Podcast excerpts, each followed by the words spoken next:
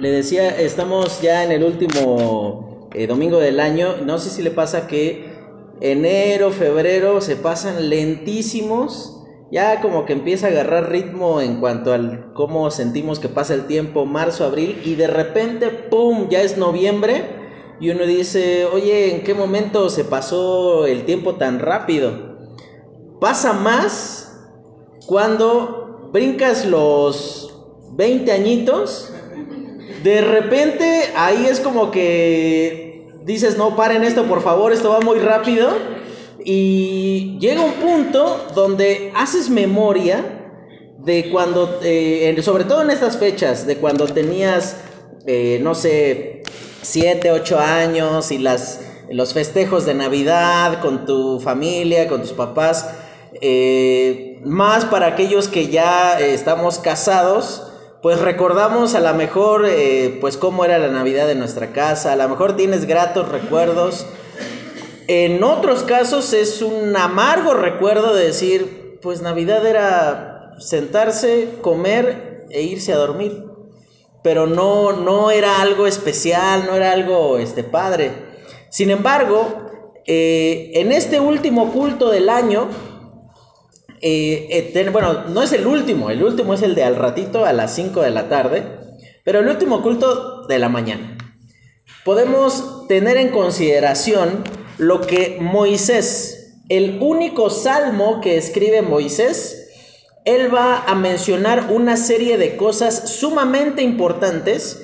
Si hubo un hombre que tuvo que ser formado en paciencia, en, eh, en, tener un, autocontrol de sí mismo, también vemos que si hubo un hombre que tuvo que pagar las consecuencias de haber vivido o de haber dado rienda suelta a, un solo arrebato en su vida y que por eso tuvo que sufrir eh, la consecuencia de no poder entrar a la tierra prometida, ese es Moisés. Y abra su Biblia, por favor, libro de Salmos, capítulo 90. Salmos 90. Y lo que vamos a hacer en esta mañana es quiero un tanto estimular un poco su memoria, pero también alentar su esperanza con respecto a lo que eh, Dios permita que podamos experimentar el próximo año, que ya el día es que miércoles, miércoles en la noche, eh, bueno, ya jueves ya lo estaríamos recibiendo allí. Eh, no, miércoles, miércoles es primero, sí, miércoles es primero. Y lea conmigo, por favor, dice ahí en el Salmo capítulo 90, a partir del versículo 1, dice, Señor, tú nos has sido refugio de generación en generación, antes que naciesen los montes y formases la tierra y el mundo, desde el siglo y hasta el siglo, tú eres Dios.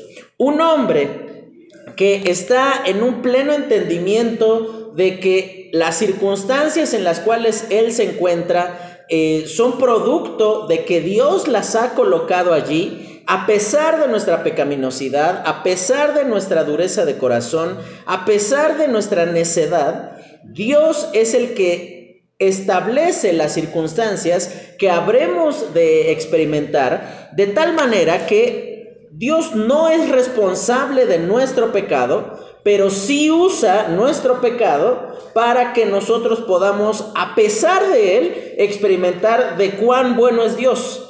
A pesar de, que nosotros hemos fracasado, de que, de que aún le hemos fallado en algún momento al Señor, que podamos experimentar cuán bueno es el Señor y cuán digno de confianza y digno de, reverencia es Él. En esta mañana vamos a eh, digamos, a titular, vamos a enfocar un poco más el estudio en el versículo 12, que dice de la siguiente manera, dice, enséñanos de tal modo a contar nuestros días que traigamos al corazón sabiduría. De tal manera que nosotros podamos, terminando este año, decir, Señor, he fracasado mucho en este año, o Señor, te he conocido eh, mucho durante este año, pero a través de, de los conceptos que va a presentar eh, Moisés en este salmo, vamos a entender o vamos, vamos a aprender cuatro principios para aprovechar el tiempo y las oportunidades que Dios nos da. Cuatro principios elementales que indistintamente de los años que usted tenga, las circunstancias que esté pasando, los años que tú tengas de conocer de Cristo, independientemente de todo eso, que son esenciales para la vida. No importa que tú estés ya en un ritmo de, de, avanzar y de crecer en el Señor, a lo mejor has estado años lejos de Él y recién estás volviendo, o a lo mejor pues tú dices, bueno, pues eso de Dios es pues un elemento más de mi vida, pero no realmente algo trascendental, algo eh, importante. Y por esa razón, en esta mañana vamos a orar y vamos a pedirle a Dios que Él hable a nuestro corazón. Y quiero recordarle unas palabras que eh, en el libro de Hebreos aparecen, que dice, si oyereis hoy su voz, no endurezcáis vuestros corazones que tengamos la capacidad de atender a la voz de Dios y tomar las determinaciones en nuestra vida necesarias para poder vivir de acuerdo a lo que la voluntad de Dios pide de nosotros. Vamos a orar. Señor, te agradecemos por esta mañana, por lo bueno que tú eres con nosotros. Y permítenos, Señor, en esta eh, mañana poder tener la oportunidad de escuchar tu voz. Por tu pura gracia y misericordia, Señor, te suplicamos que tú nos hables.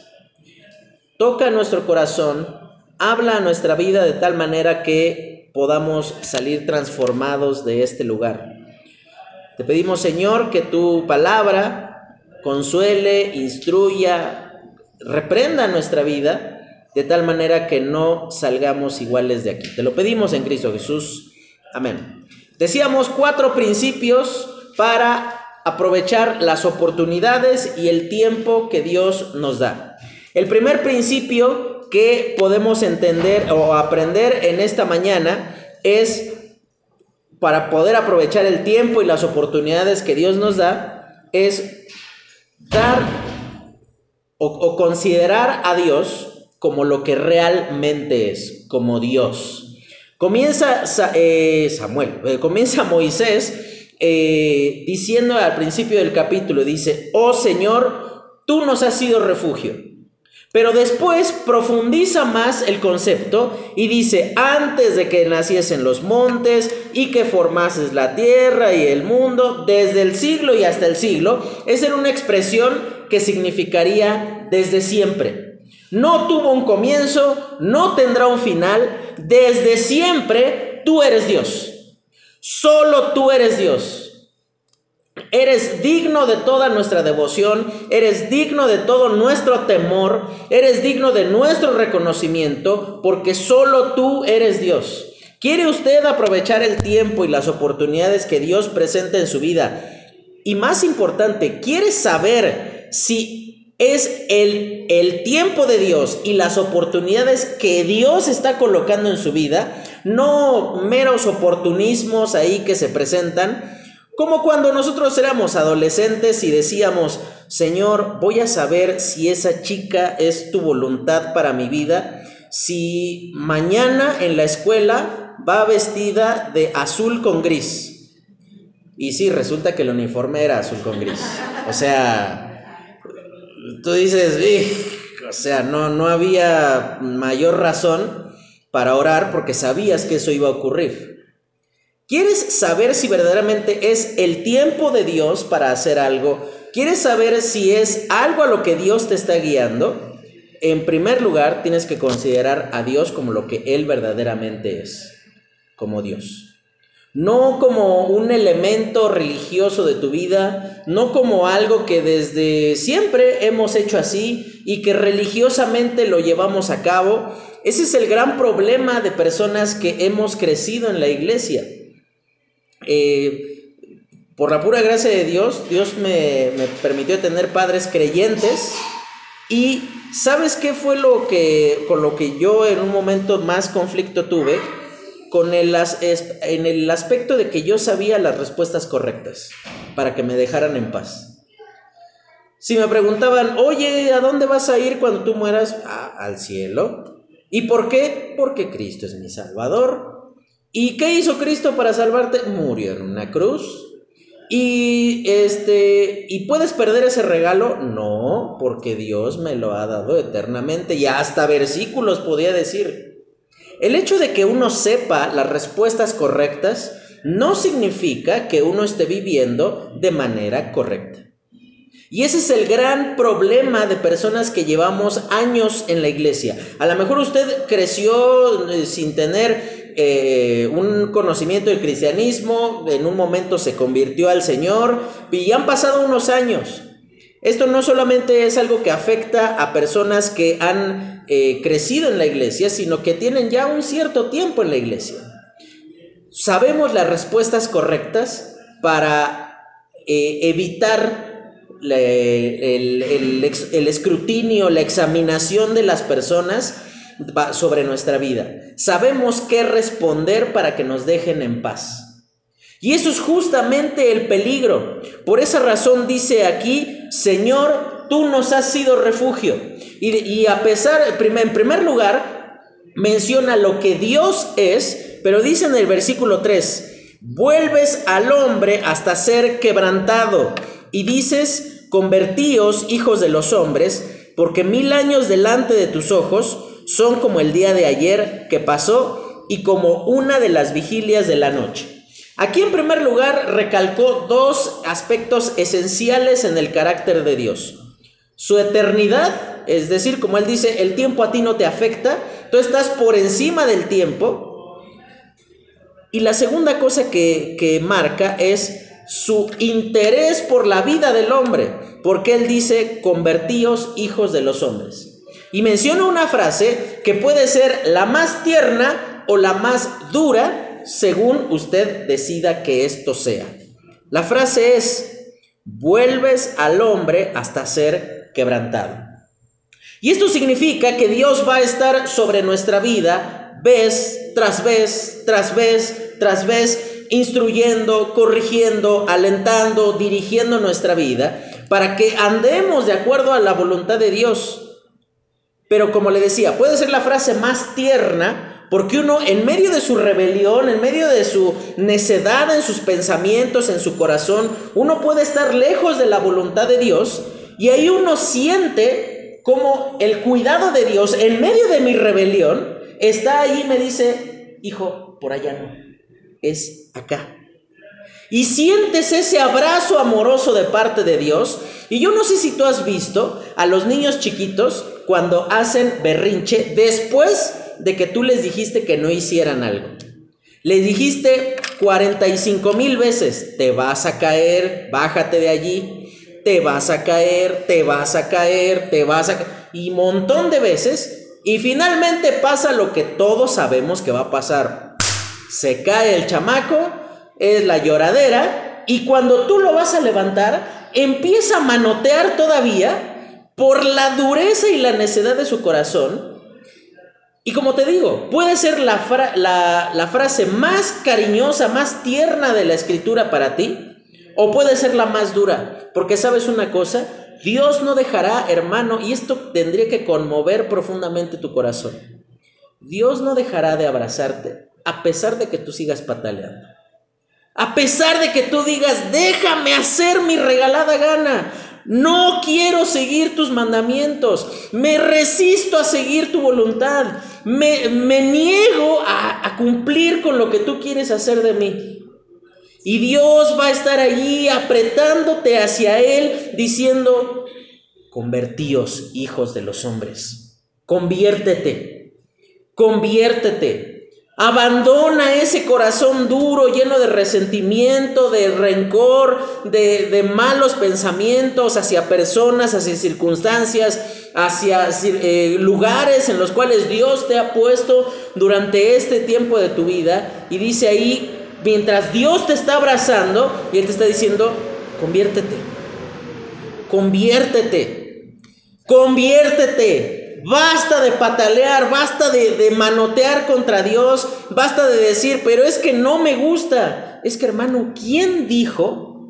¿Quién dijo que la voluntad de Dios tenía que ser primordialmente agradable a mí? Nadie. Tú ves en el mismo libro de Salmos, en el capítulo 40, el, eh, el, salmista dice en el versículo 8, el hacer tu voluntad me ha agradado y tu ley está en medio de mi corazón. Pero en ese mismo salmo hace una referencia a lo que el mismo Señor Jesucristo iba a hacer ahí en el, en el huerto de Getsemaní, cuando él estaba orando y él estaba diciendo, si es posible, Señor, pasa de mí esta copa. ¿Tú crees que el Señor Jesucristo estaba a los brincos y, con una sonrisa de oreja a oreja en ese momento diciendo, wow, qué padre, el pecado de toda la humanidad va a recaer sobre mí en, un, en unos momentos? No, seguramente no, pero hacer la voluntad de Dios resultó más importante que lo que él mismo sentía. Cumplir con lo que Dios quiere que tú hagas probablemente no va a ir acompañado muchas veces de tus sentimientos, pero es que tú tienes que considerar que lo que dice ahí, vuelves al hombre hasta ser quebrantado y Dios volverá y te animará una vez. A lo mejor lo hizo por medio de su palabra mientras tú leías en algún momento. Quizás lo hizo otra vez por medio de una persona cuando te animaba y te exhortaba a que pues volvieras y anduvieras de acuerdo a la voluntad de Dios en tu vida. Pero si tú no aprendes, hijo, hermano, ¿sabes qué, qué es lo que va a ocurrir? Dios va a volver cada vez con mayor dureza y con de manera más áspera y va a volver y va a volver y va a volver. ¿Y sabes qué es lo que Dios dice por medio de eso? Él te está diciendo, me resisto a que sigas de la misma manera. Me niego a que pienses que la relación conmigo es meramente un Señor te recibo y voy al cielo y, hago mientras lo que se me pega la gana. Me resisto a que tú no te conviertas. Me resisto a que tú no cambies tu vida. Y Dios usará diferentes personas para corregirte, para instruirte. Y probablemente Dios muchas veces ocupó a tu esposo, a tu esposa para corregirte. Y la actitud que yo he tomado muchas veces ha sido decir, ah, es tu opinión. Eso es lo que tú dices. Eso es lo que a ti te parece. Y Dios volverá vez tras vez, tras vez, tras vez, hasta que tú te conviertas. Pero ¿sabes cuál es el problema de que no te conviertas pronto? Que tu conversión va a ser producto del quebrantamiento y no de que tú entiendas y de que escuches. Ocurre lo mismo con los niños. Tú les das una instrucción y él decide pasarla por alto.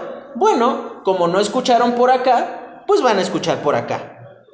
Y van a tener que aprender, porque no es opcional. Es una instrucción clara, precisa, directa y no está sometida a opinión. Por esa razón dice, convertidos hijos de los hombres. La primera cosa que tú tienes que hacer para aprovechar el tiempo y las oportunidades que Dios te presente en este año que, que va a comenzar, hermano, es considerar a Dios como lo que verdaderamente Él es, como Dios. Después, la segunda cosa que tú tienes que considerar es considerarte a ti mismo como lo que verdaderamente eres, como un hombre, como algo pasajero, algo temporal. Acuérdate cuando tenías 15 años. Tú te... Se te caía una moneda y era ningún esfuerzo agacharse por ella. Hermano, se le llega a caer una moneda de 50 centavos, se agacha por ella y así como que dice, ah, no, pues hay que se la encuentre alguien. Ya así te agachas. El problema no es agacharse. El problema es a la hora de pararse, ¿no? O sea, cuando te tienes que arrodillar y de esas veces que tú dices, oye, yo no tenía este dolor de rodillas hace dos años. Oye, esta espalda, oye, de a tiro tengo, te digo, en mi caso, tengo 35 años y ya me duele a veces la espalda. Yo digo, ¿qué? ¿Qué pasó? ¿Te das cuenta? Somos temporales. ¿Quieres aprovechar el tiempo y las oportunidades que Dios te presente en este año, hermano? Considérate como lo que verdaderamente eres. Un hombre, una mujer, pasajero. Y voy a decir algo muy crudo para nosotros mismos. Innecesario. Reemplazable. En tu trabajo, si tú te mueres, en una semana tienen a alguien más allí. Pero en tu familia no. Ahí no eres irreemplazable. Dice el versículo 5, los arrebatas como con torrente de aguas, son como un sueño, y la hierba que crece en la mañana, como la hierba que crece en la mañana. En la mañana florece y crece, y a la tarde es cortada y se seca. Porque con tu furor somos consumidos, y con tu ira, perdón, somos turbados. Pusiste nuestras maldades delante de ti, nuestros hierros a la luz de tu rostro. ¿Qué implica entender que somos hombres, que, que somos pasajeros? En primer lugar, implica reconocer nuestra temporalidad, que estamos de paso. Acuérdese, hermano, cuando usted tenía, no sé, ¿cuántos años tienes? 16. ¿Te acuerdas cuando tenías 4? ¿5? Nada, tiro. ¿8? Más o menos. ¿Tú sentiste que pasó muy lento el tiempo? No, muy rápido. Imagínese, él tiene 16 años. Ahora imagínese, hermano Ismael, ¿cuántos años tiene usted? Es para que midan el tamaño del regalo en su próximo cumpleaños del hermano, claro, sí. ¿Cuántos años tiene hermano? 65. 65 años. Hermano, ¿se acuerda la fuerza que usted tenía cuando tenía 20 años? La agilidad que usted podía llegar a tener, la fortaleza física, y usted la recuerda hoy día, y, y, damos gracias a Dios de que Dios le mantiene con nosotros, pero también usted tiene que reconocer que eso pasó. Yo me acuerdo cuando tenía 18, 19 años, podía jugar dos, tres partidos de fútbol completos, seguidos, y como si nada. Hoy corro de aquí a la, a la estética de aquí arriba de una cuadra y mañana estoy pero que no me sirven las piernas para nada. O sea, no puedo ni parar. El tiempo nos demuestra cuán poca cosa somos, que estamos de paso. En la vida se va demasiado rápido. ¿Quiere usted aprovechar el tiempo y las oportunidades? Considere que Dios le ha puesto en un lugar, en un tiempo, en circunstancias específicas para que usted sea de luz en ese lugar, en esas circunstancias, a esas personas específicamente. Porque probablemente usted está diciendo, no, ya el próximo año, ahora sí, este, pues le voy a echar ganas. Y uno comienza a mentalizarse ahí desde agosto, septiembre, de que ya el próximo año ya este, pues, me le voy a empezar a echar ganas a, la, a, la, a las cosas de la iglesia, eh, cosas así como que no, pues ya este, voy a comenzar a mejorar en tal aspecto, no sé. ¿Y sabes qué es lo que pasa con esos propósitos de Año Nuevo? Lo único que produjeron fue que te atragantaras en la cena de Año Nuevo con 12 uvas en la garganta. Fue lo único que pasó con tus propósitos. Te atragantaste con ellos. Y es que, hermano, la cosa no es decir haré tal cosa o, o planificar demasiado. Es bueno planear, pero de nada sirve planear si no entiendes tu temporalidad. Dice ahí, como la hierba que crece en la mañana, florece, dice, y en la tarde es cortada. Algo tan pasajero, algo que se va de pronto. Imagina, no sé si ubicas la plantita esta que se llama diente de león. Es una, este, tiene así muchas este, esporitas así, pero tú le soplas y cada que tú veas una de esas, hermano, eso es tu vida. Algo que le soplas, en un momento se fue. No vuelve más. No hay forma de repararlo. No hay forma de ir a buscar cada una de estas cositas y volverlas a insertar en su lugar. No hay forma. Es algo que sirve una sola vez y que no puedes hacer más. Y por esa razón, dice ahí, versículo 7, porque con tu furor somos consumidos. La segunda cosa que implica reconocer nuestra humanidad, nuestra temporalidad, implica reconocer nuestra pecaminosidad, lo terriblemente inclinados al mal que, que estamos, lo, lo incorregible que es nuestro corazón. Y probablemente, hermano, usted ha tomado una actitud en su corazón de decir, bueno, pues he ido mejorando con el tiempo y pensamos que teniendo medio bajo control ciertos pecados es suficiente. Pero aquí fíjate lo que dice. Y con tu ira somos turbados. Pusiste nuestras maldades delante de ti, nuestros hierros a la luz de tu rostro. Aquí el problema realmente consiste no en que otras personas conozcan nuestro pecado. Dice el versículo 8 del Salmo 90, pusiste nuestras maldades, pero fíjate delante de quién. Dice, delante de ti. La, delante de la persona que menos quisiéramos que nuestro pecado fuera conocido, delante de quien menos quisiéramos que fueran exhibidas nuestras debilidades, es delante de quien hemos pecado todos estos días de este año. Porque probablemente lo hemos podido ocultar de nuestra esposa, de nuestros hijos, de nuestros hermanos, del pastor, de los vecinos. A lo mejor es algo que tú solo conoces que estás haciendo. Pero ¿sabes qué es lo... Eh, imagínate esto. En ese lugar tan recóndito donde te fuiste a esconder para hacer aquello que tanto te avergüenza o que tanto te gusta, Dios ya estaba allá adentro esperándote. Y te estaba viendo.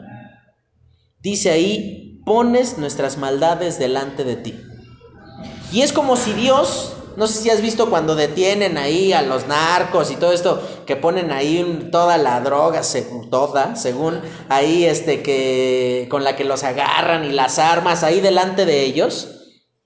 Así son nuestros pecados. Dice, pones nuestros hierros delante de ti. Y dice ahí, y nuestros hierros a la luz de tu rostro. El problema no es que haya alguien peor que nosotros. El problema no es que todos lo hagan de esa manera. El problema no es que sea socialmente aceptado. El problema no es que el pastor no diga que está mal. El problema es que está mal. Aquello que tú tanto atesoras en tu corazón y que te encanta hacer, pero que tienes que reconocer que es pecado.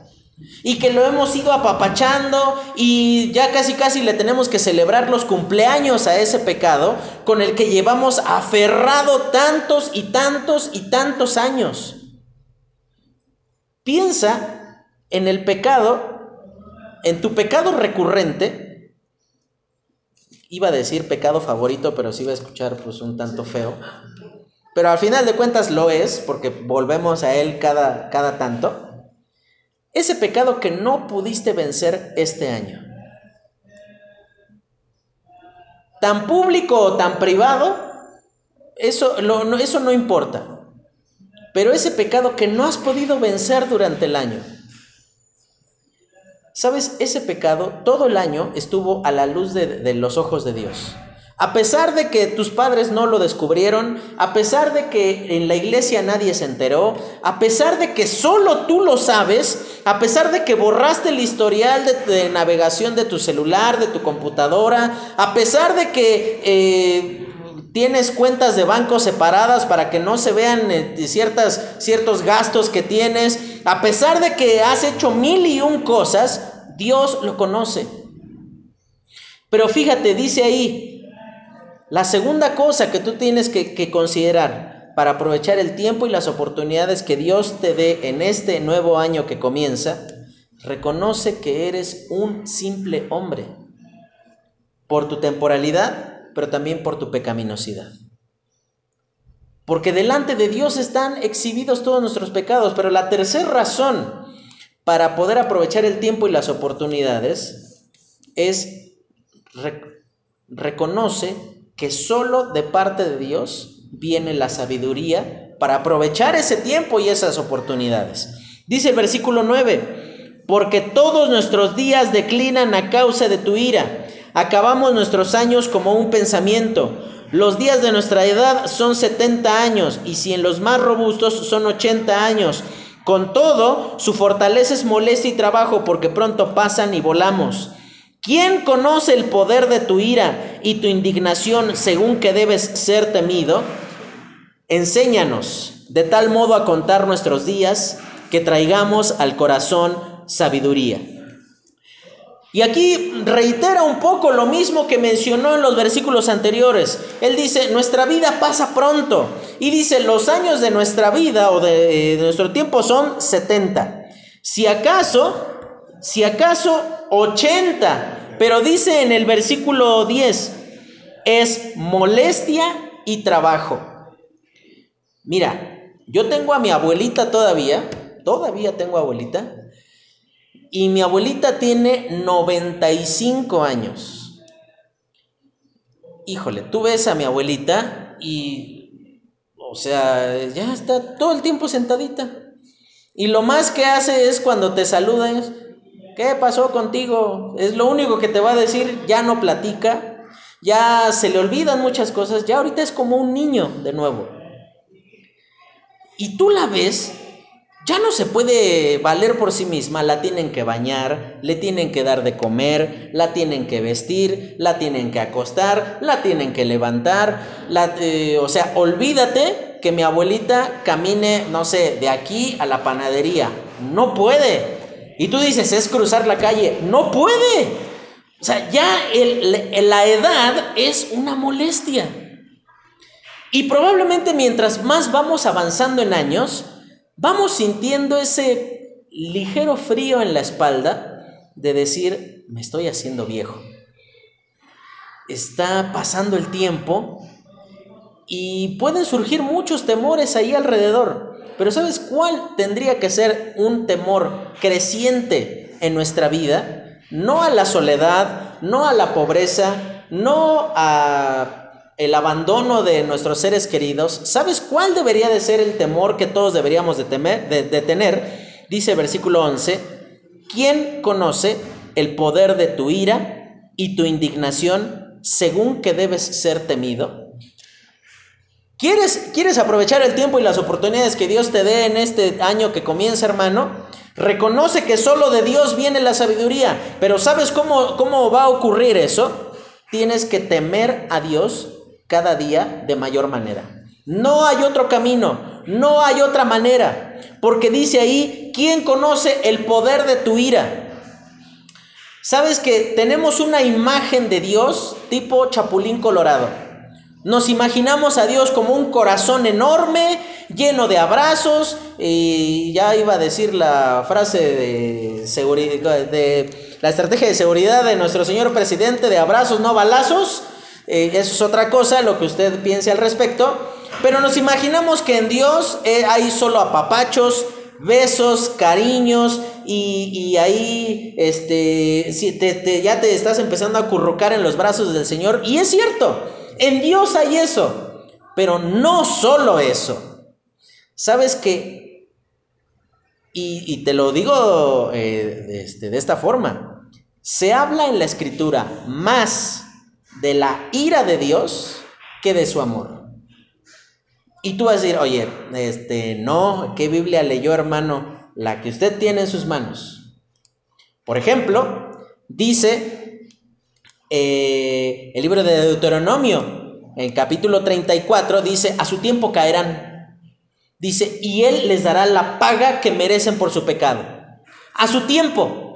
Y eso significa que Dios ha determinado cuándo disciplinar la vida de aquel que no atiende, de aquel que, se ha llenado de soberbia en su corazón y de no volverse a Él.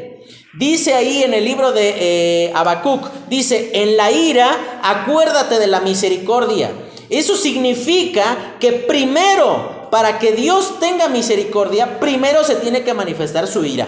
No hay otra forma. Misericordia como de qué? Si no somos dignos de juicio. Y ese juicio se manifiesta pues por medio de la ira de Dios. Tiene usted que considerar, dice también en el libro de Salmos, que la ira de Dios derrite los montes. ¿Te imaginas el monte más alto que pueda existir, el, el Everest, el más alto del mundo, cayéndose hacia pedazos? por la ira de Dios. Algo inmenso, algo inamovible para nosotros, es nada ante la ira de Dios. Y dice ahí, ¿quién conoce el poder de tu ira? Y es una pregunta que no exige una respuesta porque implícitamente ya te la está dando. ¿Quién conoce el poder de tu ira? Nadie. Nadie lo conoce como tal. Nadie ha visto toda tu ira desplegada. Porque sabes en qué momento se va a desplegar cabal y justamente la ira de Dios sobre el mundo en todo lo que tú puedes ver en Apocalipsis y ves que en un día muere la tercera parte de todos los hombres. Imagínate, somos, en este momento, somos 8 mil millones de personas. ¿Cuál es la tercera parte de 8 mil? 2 millones 400, 2.4 mil millones de personas. ¿Te imaginas la peste que va a haber en ese momento? No va a haber eh, tierra suficiente para sepultar a tanta gente. Dice ahí que cae una estrella del cielo y muere la mitad de los animales del mar. La mitad. ¿Te imaginas? Esa es la ira de Dios. ¿Quieres saber a qué Dios le tienes que temer? Dale una leidita Apocalipsis en estos días ahí de vacaciones. Y te vas a aterrar de ver todo lo que Dios hará justamente con el hombre. No es un abuso, no es una ira desbordada ni desproporcionada, es el juicio justo que los hombres siempre hemos merecido. Dice, y tu indignación según debes ser temido. Yo te pregunto algo, y esto nos pasa a raspar a todos. ¿Tratarías a tu jefe en el trabajo como tratas a Dios? A, a tu jefe lo dejarías esperando dos semanas sin hacer tu trabajo. Porque digo, si tu trabajo lo consideramos, por ejemplo, leer tu Biblia, a veces venir a la iglesia, ¿tratarías de esa forma a tu jefe? No duras ni una semana, hermano. ¿Le responderías de esa manera o serías tan soberbio con tu jefe como lo eres con el Señor? Dice aquí, y tu indignación según debes ser temido. ¿Sabes una cosa? Tu jefe, por temible que pueda ser ante tus ojos, por aborrecible que pueda ser ante los míos, ¿sabes una cosa? Es otro hombre igual que tú. Que un día nació y un día va a morir. Igualito a ti. ¿Por qué le temes más a alguien igual a ti que al Dios del universo? Aquel que puede derretir los montes con su ira, aquel que en un solo día hará morir a la tercera parte de la humanidad. ¿Te das cuenta? Tenemos una enfermedad en nuestra vida. ¿Quieres aprovechar el tiempo, la oportunidad que Dios te dé durante este año? Reconoce que solo de Dios viene la sabiduría. ¿Y sabes qué sabiduría tienes que buscar? La que viene de Dios. Por eso dice ahí en el versículo 12, enséñanos de tal modo a contar nuestros días que traigamos al corazón sabiduría. Ahora yo quiero llamar tu atención a algo. ¿Sabes quién está hablando aquí o quién está escribiendo? Moisés. ¿Sabes en qué universidad estudió Moisés? Él estudió en Egipto.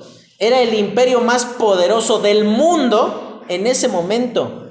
Y no en cualquier lado era hijo de la hija de Faraón. O sea, estaba en una posición inmejorable. Solamente el faraón estaba por encima de él. Quizás Moisés estaba en la posibilidad de decir, yo ya no necesito aprender más. Yo ya no tengo que ser enseñado. Yo ya no hay cosas que deba aprender. Sin embargo, aquí él está diciendo a Dios, Señor, enséñame. Pero no solamente le cuando tú reconoces que tienes que ser enseñado, em, implícitamente estás reconociendo que no sabes. Y no nada más que no sabes, sino que hay alguien que sí sabe, o sea, estás reconociendo tu inferioridad en conocimiento y en posición sobre alguien. Y aquí le está diciendo Dios, yo no sé, no sé cómo dirigir mis días, no sé cómo dirigir mis decisiones, no sé qué decisiones debo de tomar, dice, enséñanos de tal modo. Esa frase de tal modo literalmente significa sin importar lo que deba de hacerse. Y esto ya no es tan agradable para nosotros. Porque uno quisiera decir, bueno Señor, enséñame en las predicaciones de los domingos. Señor, yo aprenderé por medio de ahí un discipulado con el hermano Carlos, con Pedro, con Areli, con Aurelio, con Surasi. Pero sabes que muchas veces Dios no te va a enseñar sentadito. Dios te va a enseñar por medio del quebranto, por medio del dolor, por medio de no entender lo que Dios está haciendo, Dios te va a enseñar en ese tiempo. Dice ahí, enséñanos de tal modo a contar. Rebe, ¿Samir ya sabe contar? ¿Hasta qué número sabe contar? Como hasta el 150, o sea, no, imaginen, no, ya está. A mí me cuesta para a partir del treinta y tantos ya, ya como que me pierdo. Ahora imagínate Samir ya hasta el 150. ¿Pero cuántos años tiene Samir? Va a cumplir seis. Un hombre inmensamente preparado, académicamente, profesionalmente, imagínatelo diciendo, enséñame a contar. Y tú dices, no, tendrías que, eh, enséñame a eh, ese análisis de decisiones, enséñame este eh, análisis de riesgos. No, enséñame a contar. Algo que prácticamente todos podríamos decir, todos sabemos hacerlo. Sí, todos sabemos hacerlo, pero ¿sabes cuál es el problema? No todos lo hacemos. Enséñame a contar. Imagínate lo que ocurría ahí estando en el desierto abrías la tienda de tu tienda, la, la, puerta de tu tienda de campaña y veías maná. Y salías, lo recogías, se lo dabas a tu esposa y te hacía croquetas de maná un día. Y al día siguiente abrías la tienda otra vez y veías otra vez lo mismo, maná. Y tenías que ir, tenías que recogerlo y tu esposa te hacía sopa de maná. Y de, pero después de 20 días, todas las variantes de cómo preparar el maná se acababan. ¿Sabes que esto es una batalla contra lo cotidiano? Lunes te tienes que levantar, ir a trabajar, vuelves, preparas tu comida, cenas y te duermes. El martes, ¿qué crees? Lo mismo. Te levantas, vas a trabajar, vuelves, preparas tu comida, cenas, te duermes. Y así por 45 años de tu vida. Cuando Moisés está diciendo aquí, enséñanos a contar nuestros días, no le está diciendo, Dios, danos un calendario. No, le está diciendo, Dios, a pesar de lo cotidiano, a pesar de lo monótono que puede llegar a convertirse en nuestra vida, permítenos ser sabios en medio de la monotonía. En medio de todos los días tener que estar esperando el Tacuba ahí arriba en el Town Center, a pesar de todos los días tener que esperar la combi que va al suburbano, a pesar de todos los días ir en el metro ahí parado una hora y media, a pesar de tener que estar formada en las tortillas, hermana, 20 minutos para que te vendan, a pesar de tener que estar todos los días batallando con que tu esposo no pone los calcetines en la ropa sucia, a pesar de todo eso, Señor, permítenos, a pesar de la monotonía, ser sabios. Permítenos, a pesar de reconociendo que de ti viene la sabiduría, por eso nos tienes que enseñar. No es algo que vamos a encontrar en algún lugar, no es algo que se obtiene con la, con la edad, es algo que tú nos darás. Y por eso dice, enséñanos, de tal modo a contar nuestros días, y dice ahí, que traigamos al corazón.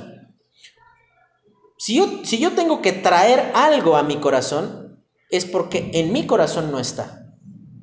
Esas frases de Walt Disney de tú sigue tu corazón es lo más satánico que puedes encontrar en este mundo. Porque en tu corazón no hay nada digno de confianza. Dice el libro de Jeremías, dice, engañoso y perverso es el corazón más que todas las cosas. O sea, y después dice, y dice, y él, y al corazón dice, ¿quién lo conocerá? El versículo siguiente dice, yo Jehová. El único que puede conocer tu corazón es Dios. Por eso dice aquí, enséñame.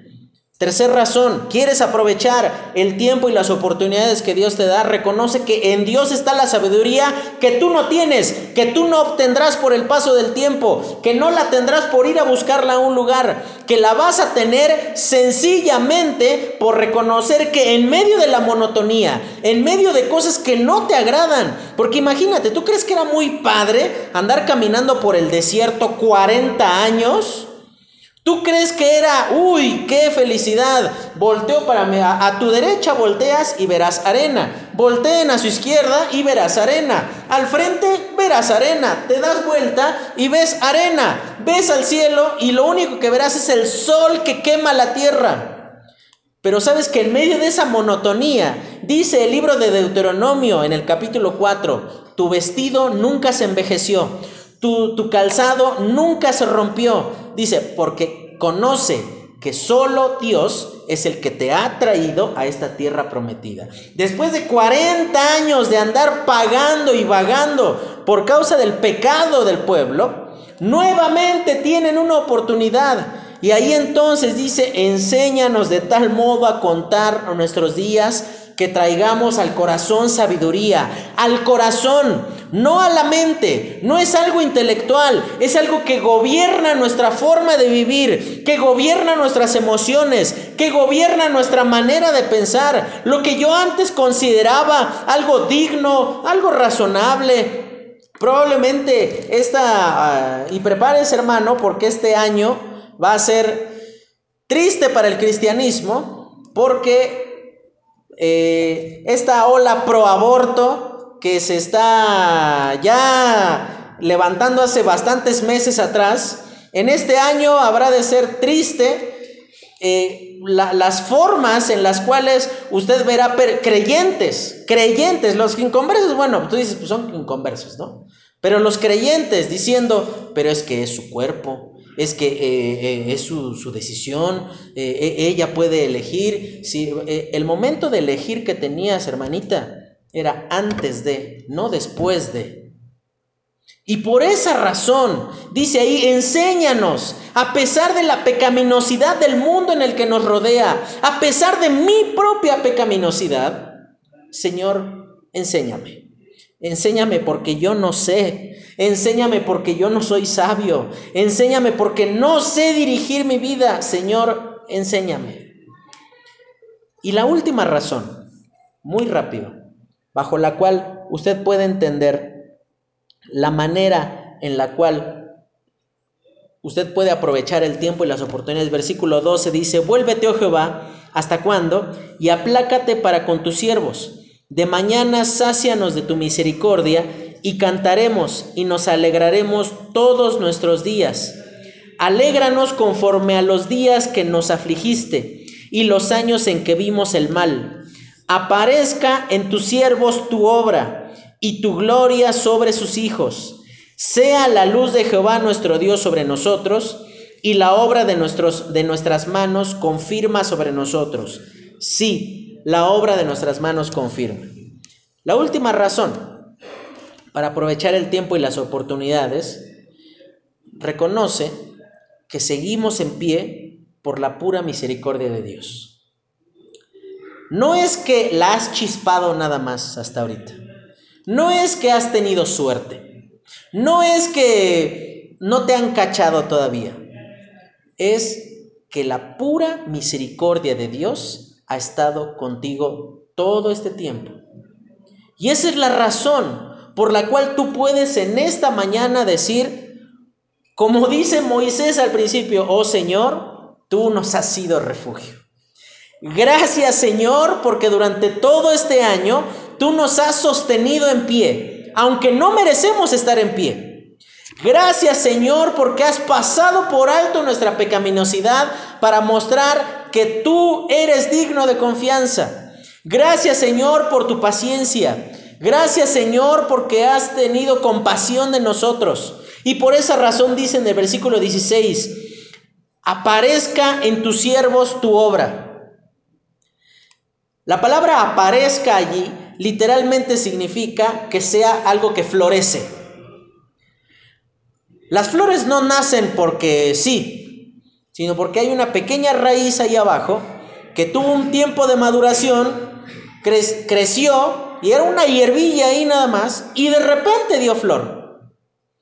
¿Sabes cuando dice ahí, aparezca en tus siervos tu obra? Ahí está diciendo Dios, Tú has ido sembrando en nuestra vida la semilla que tú quieres que nosotros hagamos florecer. Tú has colocado en nosotros tu palabra. Tú has, nos has permitido ser testigos de tu obra. Señor, permítenos que nuestro, nuestro corazón sea campo fértil para que florezca tu obra en, en nosotros. Para que todos los pueblos de la tierra puedan decir, ese es Dios. No hay otra razón, no hay otro motivo. Solo Dios podía haber hecho esto en ellos. Y por esa razón dice, sea la luz de Jehová nuestro Dios sobre nosotros.